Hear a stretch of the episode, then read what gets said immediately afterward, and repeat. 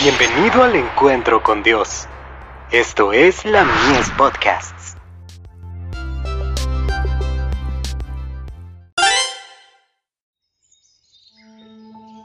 La maravillosa gracia de Dios.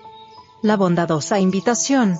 Venid a mí todos los que estáis trabajados y cargados, y yo os haré descansar. Mateo 11, verso 28.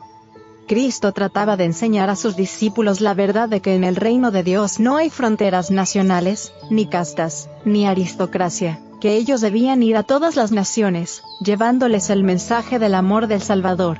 Los Hechos de los Apóstoles. Página 17. Cristo derribó la muralla de separación, el amor propio, y el prejuicio divisor del nacionalismo egoísta, enseñó a amar a toda la familia humana. Nos enseña a considerar a cada alma necesitada como nuestro prójimo y al mundo como nuestro campo. Así como los rayos del sol penetran hasta las partes más remotas del mundo, Dios quiere que el Evangelio llegue a toda alma en la tierra. El discurso maestro de Jesucristo. Páginas 40 y 42. En todo el mundo, hay hombres y mujeres que miran fijamente al cielo. Oraciones, lágrimas e interrogaciones brotan de las almas anhelosas de luz en súplica de gracia y de la recepción del Espíritu Santo.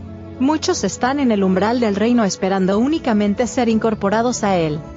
En la comisión dada a los primeros discípulos, se hallan incluidos los creyentes de todas las edades.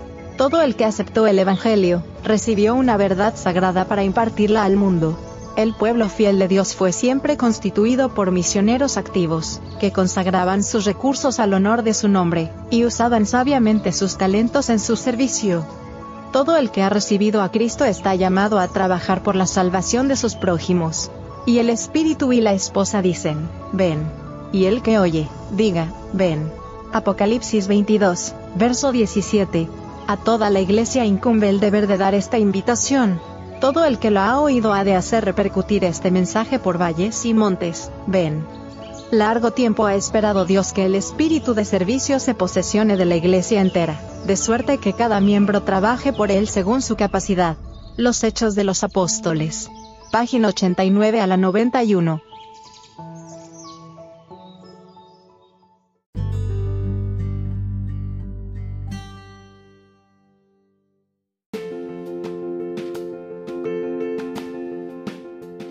Visítanos en www.ministeriolamies.org para más contenido.